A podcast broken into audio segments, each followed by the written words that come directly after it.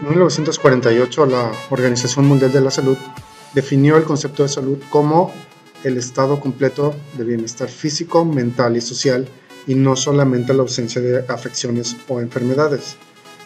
Ese concepto para muchos tiene pues varios puntos a favor, pero también ha recibido muchas críticas. Algunas de esas críticas se basan eh, de inicio en, en, la idea de que es complicado, eh, si no es que imposible, lograr un completo bienestar físico. El concepto de completo bienestar es lo que ha causado algunas críticas al respecto.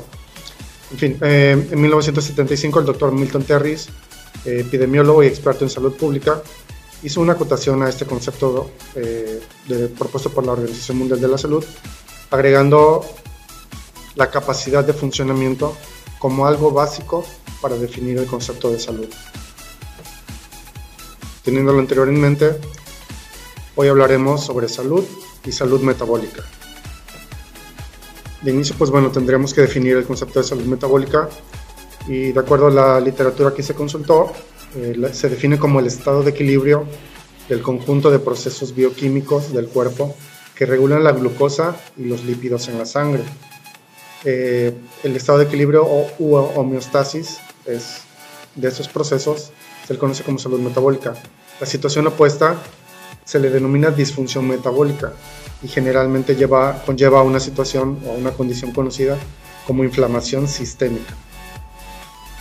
Pues bueno, de inicio mencionarles eh, sobre la relación que existe entre la salud metabólica eh, y las condiciones de obesidad y pues bueno, las condiciones virales, las infecciones virales que ahorita pues todos tenemos eh, el concepto muy presente, pues dada la actual pandemia. De inicio mencionarles que bueno, se, está, se ha comprobado que un alto porcentaje de grasa corporal se relaciona con diversos procesos inflamatorios internos que de inicio afectan el, funcionamiento de nuestros, sistemas, de nuestros sistemas, como puede ser el digestivo, el sistema nervioso, incluyendo el propio sistema inmune.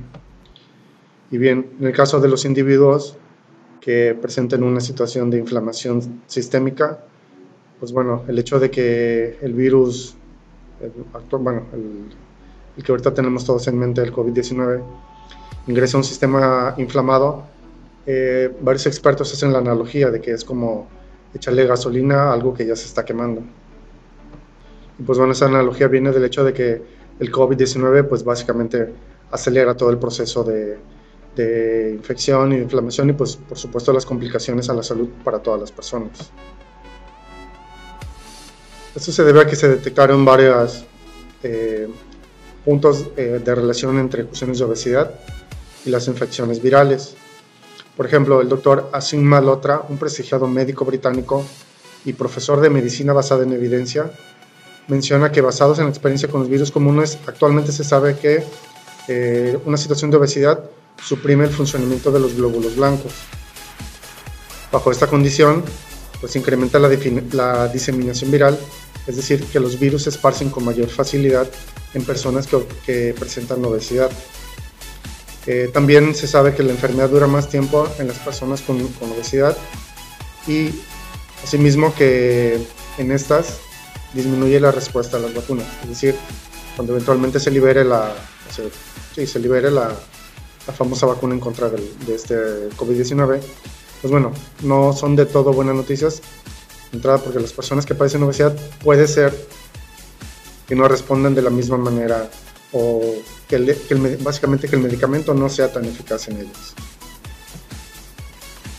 Asimismo, se puede.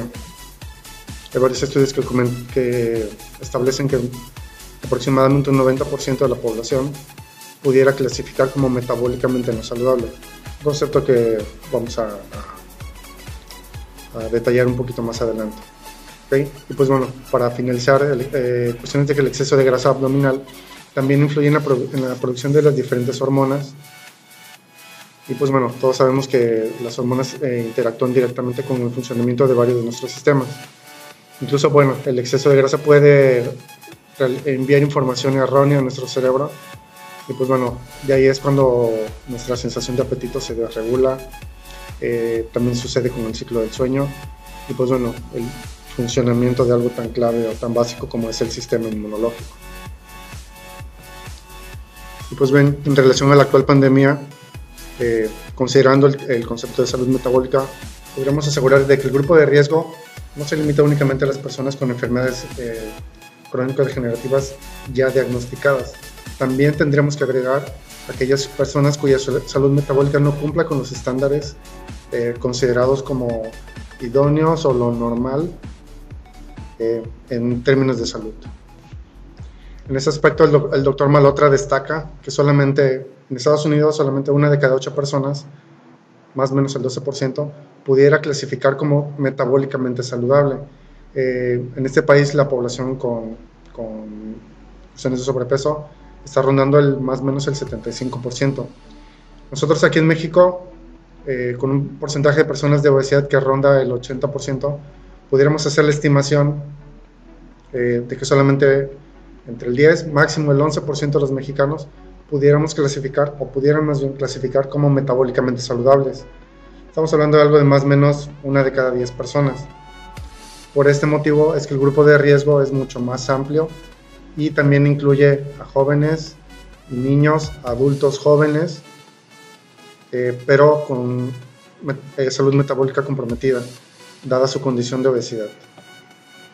Pues bueno, hablando ahora del, problema de la disfunción metabólica, se han establecido tres etapas. La primera es normalmente o generalmente es asintomática. Es totalmente eh, libre de cualquier molestia. Podemos pasar incluso años y dado de que no existe la presencia de, alguna, de algún malestar, pues bueno, no se sospecha en lo mínimo de que pudiéramos padecer alguna disfunción metabólica o algún problema, de, algún problema o, amenaza a nuestra salud metabólica. En la segunda etapa ya, ya se caracteriza por la presencia de uno o varias enfermedades crónicas como hipertensión, eh, diabetes de tipo 2, hiperlipidemia u otras. A partir de esta fase, pues bueno, ya es necesario de que las personas vayan realizando diversas fases de control y pues bueno, inicia el tratamiento con, con, algunos medicamentos, dependiendo de la situación personal. Y pues bueno, una vez superando esta segunda etapa, la tercera fase ya es un estado más crítico. Eh, empezamos a, se empiezan a detectar problemas más severos como ataques al corazón, falla renal y pues bueno, aumenta exponencialmente la posibilidad de muerte debido a las complicaciones que generan estas enfermedades. Es por eso que es bien importante estar conscientes de que es nuestro estilo de vida eh, el principal factor de riesgo que nos puede colocar en esta situación. Mientras más pronto pongamos eh, acción a prevenirla y en su caso detectar de manera oportuna las posibilidades de morir de alguna condición, de alguna de esas enfermedades de tipo crónico degenerativas eh, o incluso revertirlas, pues bueno, nuestras posibilidades mejoran. Pero bueno, tenemos que tomar acción en, esta, en lo que se pudiera considerar la primera fase. Es decir, aunque no presentemos algún síntoma, bueno, asistir eventualmente con nuestro médico, hacernos unos este, respectivos exámenes de sangre para ir detectando nuestros indicadores, medir nuestra presión y pues bueno, si eso, si es evidente de que mi estilo de vida respecto a mi alimentación, mi falta de actividad física, este, o, algún, o el consumo de otros productos aún más nocivos como poder ser el cigarro o el, alcohol en exceso, bueno, si ya podemos observar eh, esta situación, significa que estamos a tiempo, aún de que no haya algún síntoma presente, insisto, es el mejor momento para tomar acción al respecto y revertir eh, o evitar cualquier complicación en nuestra salud.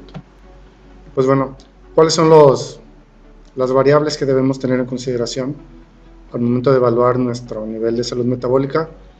Eh, para este punto el doctor Malotra eh, establece, sugiere considerar los cinco puntos principales. El primero de ellos es la presión arterial, el segundo es la circunferencia de nuestra cintura, ahorita vamos a hablar un poquito más a detalle. Eh, el tercero es triglicéridos, el número cuarto, cuatro perdón, es colesterol, el número cinco es la glucosa en la sangre. Y pues bueno, primero hablaremos de presión o presión arterial. Hablando específicamente de números, pues bueno, eh, lo normal o el estándar es esperar cuando nos tomen la, presión. Estamos esperando escuchar siempre pues el famoso 120-80, 120-70, que pudiera establecerse como, como lo, estándar, lo normal. Entonces, por supuesto puede haber pequeñas varianzas, pero si ya la diferencia es, es mayor, es decir, si la presión sanguínea supera el 120-80, pues es una señal clara, es una señal inicial de que podemos tener algún problema de salud. Pues bueno, hay que tomar acción eh, de inmediato al respecto. Ahora, si nuestra presión ronda eh, en reposo el 105-50, pues bueno, para términos médicos o para términos deportivos, el 105-50 es la presión arterial que puede presentar un deportista de alto rendimiento. Entonces, digo, tampoco estamos buscando que todas las personas sean superatletas, eh, pero sí por lo menos cumplir el estándar con nuestro estándar de presión sanguínea de 120-80. Si es más de eso, bueno, hay algún detalle ahí que debemos atender. Generalmente inician eh, con, por asuntos del tipo de alimentación que llevamos en nuestro día a día. El segundo punto a considerar es la medida de la circunferencia de la cintura. Para cuestiones de estándares, en el caso de los varones se considera que debería ser 102 eh, centímetros o un poco menos o menos.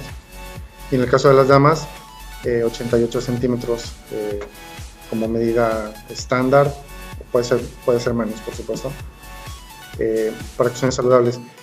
La, esta, esta medida no es por cuestiones estéticas, no es por cumplir estándares de belleza, como se, se comenta coloquialmente.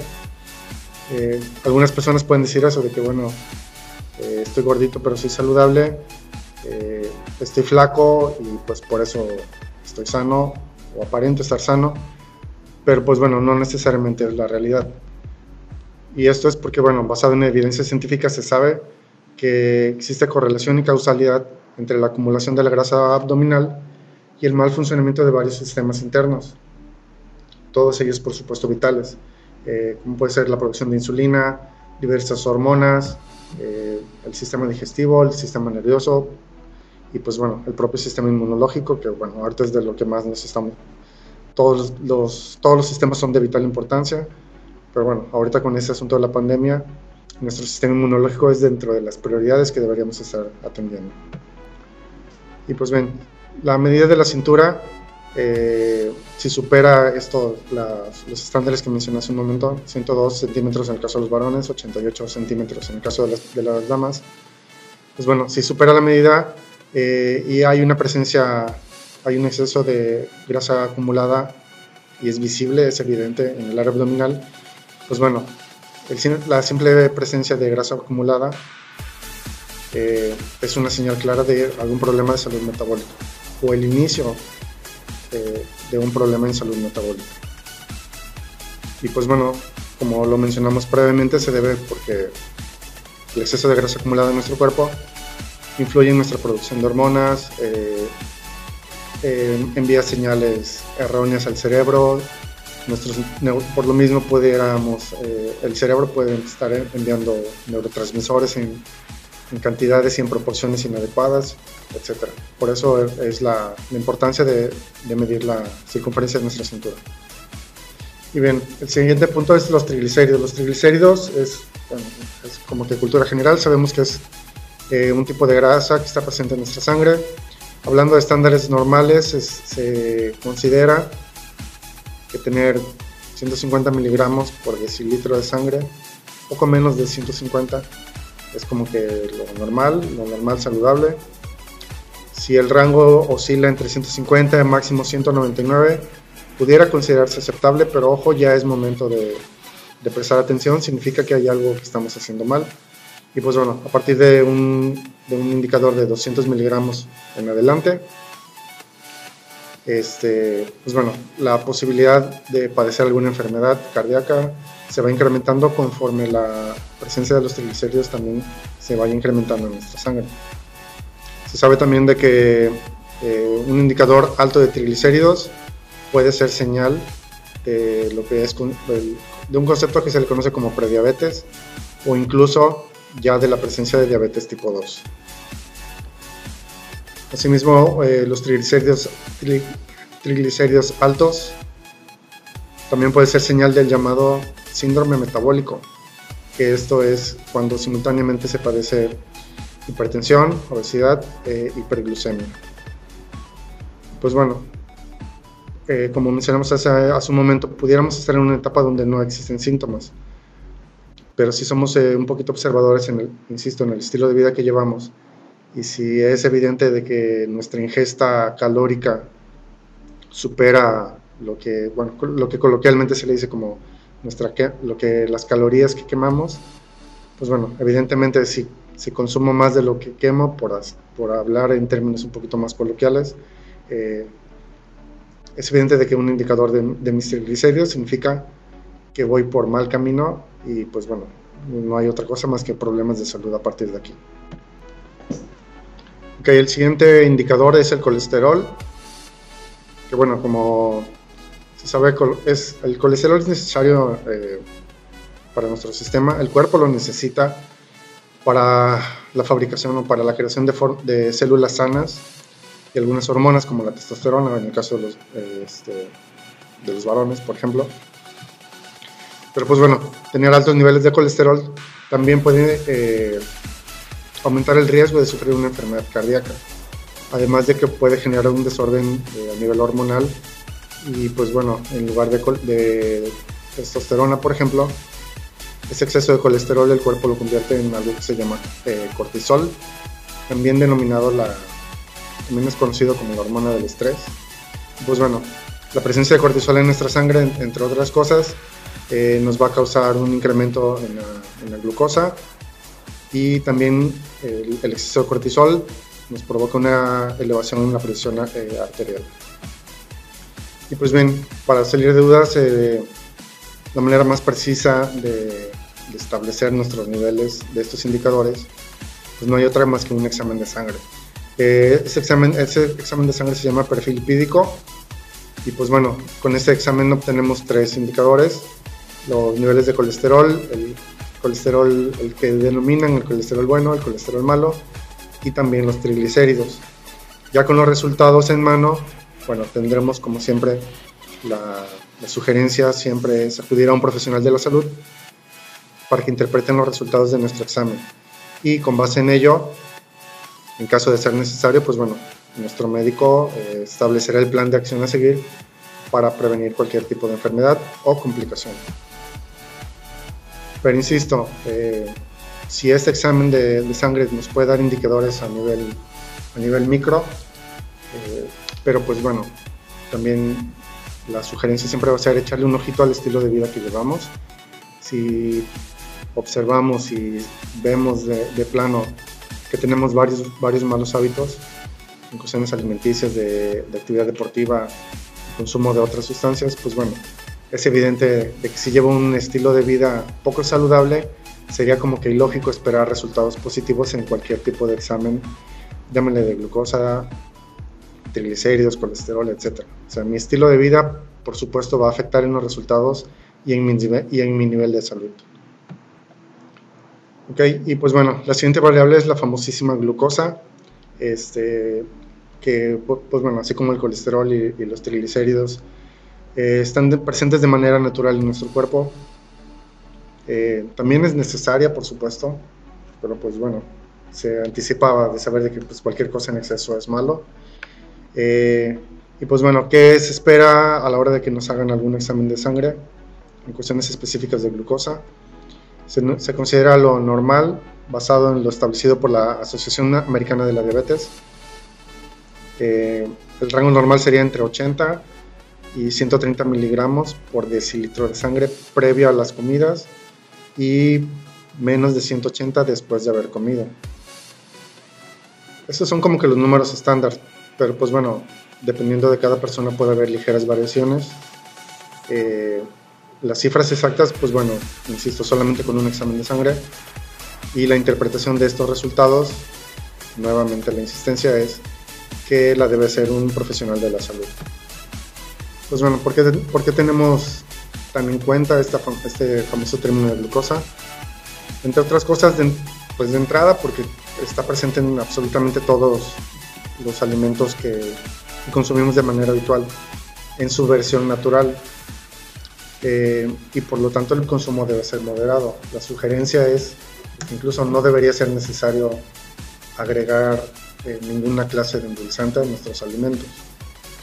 Pero pues bueno, uno de los retos actuales que, que enfrentamos como población es que la industria de los alimentos, o sea, digo, dada la demanda y, dada la demanda de, productos para satisfacer eh, toda la alimentación de, la población en general, pues bueno, la industria de los alimentos se ha concentrado en, procesar gran parte de lo que está contemplado en la dieta diaria, eh, literalmente fabricando comida, si es que todavía se le puede llamar comida, eh, poco saludable, además de que le, pues obviamente le agrega este, conservadores, el tipo de el proceso de elaboración que lleva vuelve adictivos algunos de estos alimentos porque, bueno, algo que ya contiene azúcar, le ponen más azúcar este, y pues además le tiene que agregar conservadores porque, bueno, el proceso de compraventa, el producto debe estar exhibido un tiempo X. Pues bueno, normalmente cualquier, cualquier producto que tenga un, periodo de cualquier producto que tenga un periodo de, de caducidad extendido se convierta automáticamente en un alimento procesado. Eh, no hay producto natural que, que dure, eh, no sé, meses hasta años, como cualquier cosa que vamos al supermercado y podemos encontrar eh, empacado en una lata, en una botella, en base de Tetra Pak, lo que sea. Cualquier cosa que venga en una presentación así, no es un alimento natural, por supuesto, aunque el empaque diga 100% natural, etc. Eso, pues bueno, ya son estrategias que, que la industria ha ido implementando. Eh, nuestros alimentos naturales no, deben, no, no tienen una caducidad extendida, ¿de acuerdo? Es el proceso natural de descomposición. Y pues bueno, cerrando con el asunto de la glucosa, existe una segunda, una segunda cifra, que es la glucosa en ayuno. Eh, y esta no debe superar este, los 100 miligramos. Si supera los 100 miligramos, eh, de glucosa en estado de ayuno significa es un indicador de algún problema de índole metabólica. Bien, pues bueno, estamos todos de acuerdo de que absolutamente nadie está obligado a, por decirlo, a cumplir con lo que se le conoce eh, como estándares de belleza en cualquiera de las versiones que sean, de acuerdo a tu región, país, lo que sea. Estamos de acuerdo que nadie está obligado a cumplir con estándares de belleza pero sí es necesario que todos prestamos, prestemos atención en cumplir con los estándares de salud establecidos. Y con estándares de salud, de salud, pues bueno, se refiere a que nuestro cuerpo funcione adecuadamente. ¿ok? Ok que, porque pues bueno, como ya mencionamos, este, el hecho de estar delgado no necesariamente garantiza este, que sea una persona saludable o una persona con cierto nivel de tono muscular tampoco nos garantiza que sea una persona saludable, pues porque bueno, depende también mucho del tipo de alimentación y pues bueno, hay algunos casos de, de personas que utilizan, vamos a ponerlo entre comillas, ayudas para incrementar su masa muscular. Pero bueno, eso puede provocar una malfunción a nivel interno. Es por eso que, es por eso que la presencia, la, propuesta insistente de, de alimentate sanamente, hace ejercicio, eh, deja el cigarro, evita el consumo excesivo de alcohol. No es solamente por, insisto, por cumplir estándares de belleza, sino por cuidar nuestros estándares de salud y evitar de plano la presencia eh, de enfermedades de cualquier tipo. Y pues bueno, y siendo pues jóvenes, pues bueno, lo último que quiere cualquier persona pues es ser diabético a sus veintitantos, a sus 35 años. Bueno, por supuesto es lo que podemos evitar, pero es el estilo de vida lo que, nos, lo que determina en gran parte nuestra condición de salud. Y pues bueno, también hacer el comentario de que cada persona, en, asuntos de alimentación, no hay como que una dieta estándar para todos. ¿okay?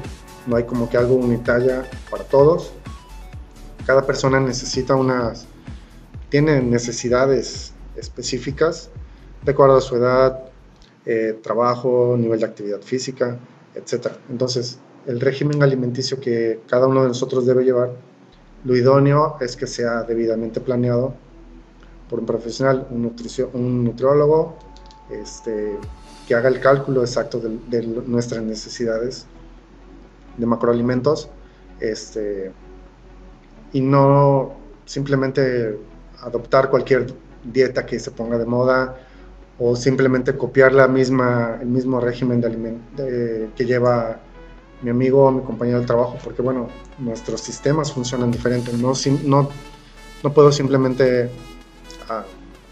tomar cualquier régimen alimenticio y adoptarlo para mí, porque bueno, no necesariamente esto garantiza de que me aporta los nutrientes que yo necesito para, para mi actividad diaria.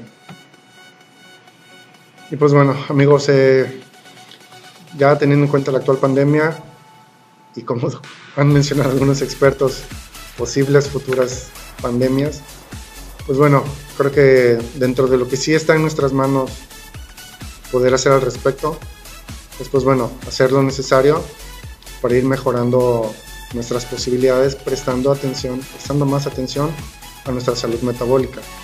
¿okay? Eh, y, nuestro estilo de vida, insisto, es primordial. También, pues bueno, tendremos que ser coherentes, porque bueno, no tiene como que mucho sentido eh, asistir diario a, a, mi entrenamiento en la versión que ustedes quieran, en todas las variantes que existen, pero si no llevo una alimentación adecuada, pues bueno, no tiene como que mucho sentido. Eh, la dieta siempre va a ser eh, base para, para, nuestro nivel de salud. Si el, bueno, no, le llamemos dieta, vamos a llamarle régimen alimenticio. Este, si nuestro régimen alimenticio restringe alimentos esenciales o no aporta toda la variedad de nutrientes que nuestro cuerpo necesita, pues bueno, eventualmente nuestra salud también pudiera poner en riesgo, poner, quedar en riesgo. Y pues bueno, hablando de procurar ser coherentes, este, bueno, en esta temporada en particular de que ya sabemos que estamos en el momento donde ya por, que por ley, se pide ¿no? de que las personas este, porten su tapabocas, este, se sugiere que usemos el gel antibacterial, desinfectemos, este, nos lavemos las manos, etc. Pero bueno, esto como que pierde un poquito de sentido. Eh, eso lo, lo, menciono porque, bueno, lo he visto varias veces en, algún momento en que ando en la calle, en las tiendas de conveniencia, de que, bueno, si entra la persona muy disciplinada con su tapabocas, incluso con sus... Bueno, no entraremos en discusión de qué tan funcional sea de que todo el tiempo eh, traiga sus, sus guantes de látex. Eh, en fin, de que si entra la persona con su tapabocas, este, hace su fila, guarda su distancia, etc. Pero bueno, lo que llega, lo que compra, pues son unos cigarros y en cuanto sale de la tienda se quita el tapabocas y lo enciende. Entonces dices, bueno, pues se supone que nos estamos cuidando, ¿no? O como los que van, hacen su despensa y sí lavan todos los productos, pero bueno, el, gran parte de la despensa que llevas a casa este, son alimentos procesados, son alimentos eh, hipercalóricos de alto contenido en azúcar, eh, etc. Entonces como que no tiene mucho sentido que yo desinfecte el envase cuando la sustancia que yo voluntariamente estoy llevando a, mi cuerpo, que yo voluntariamente estoy consumiendo, pues bueno, está convirtiendo a mi cuerpo en el ambiente idóneo para que cuando, para cualquier virus, pues bueno, lo último que queremos es eh, ser más propensos a, a cualquier tipo de enfermedad. Entonces la existencia va a ser siempre de que seamos coherentes y que cuidando nuestros hábitos diarios, nuestro estilo de vida, eh, bueno, mejoran nuestras posibilidades. Y haciendo lo opuesto, pues bueno, únicamente nos, nos estamos convirtiendo al descuidar nuestra salud, nuestros hábitos diarios, nuestro, nuestro régimen de alimentación, el no hacer ejercicio, eh, llevar una vida sedentaria y, y un largo, etcétera. Bueno, lo único que estamos haciendo es convertirnos en nuestro propio y, en nuestro principal factor de riesgo. Y pues ven, eh, en conclusión, cuidemos nuestro estilo de vida, cuida tu salud, cuida la salud de tu familia. Eh, bueno, hoy es por el COVID-19, mañana puede ser otra pandemia, no sabemos. Y pues bueno, insisto, la mejor manera es estar preparados cuidando nuestra salud. Espero que hayas eh, obtenido algún un dato que sea de, de utilidad para ti. Recuerda siempre pues, la insistencia de acudir a tu profesional de la salud. por cualquier duda ya un poquito más particular que tengas sobre cualquier asunto de, de los, de los varios puntos que fuimos hablando en este episodio. Ok, pues bueno, gracias de nuevo y hasta el próximo episodio.